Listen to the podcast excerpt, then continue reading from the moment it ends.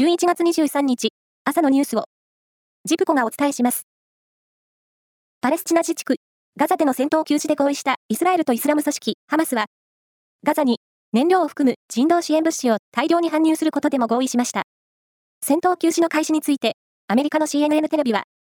イスラエル当局者の話として、日本時間の今日午後5時からの予定だと伝えました。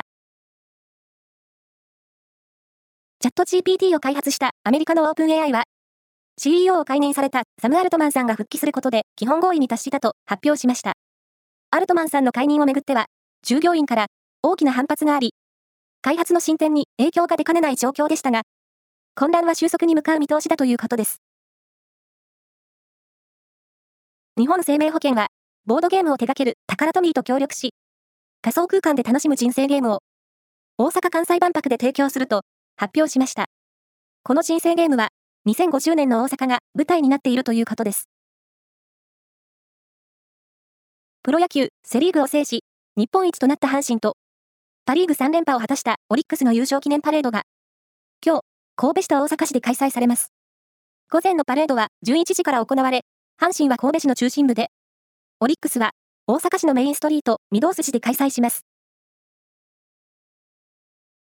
大相撲九州場所は昨日、11日目の取り組みが行われ、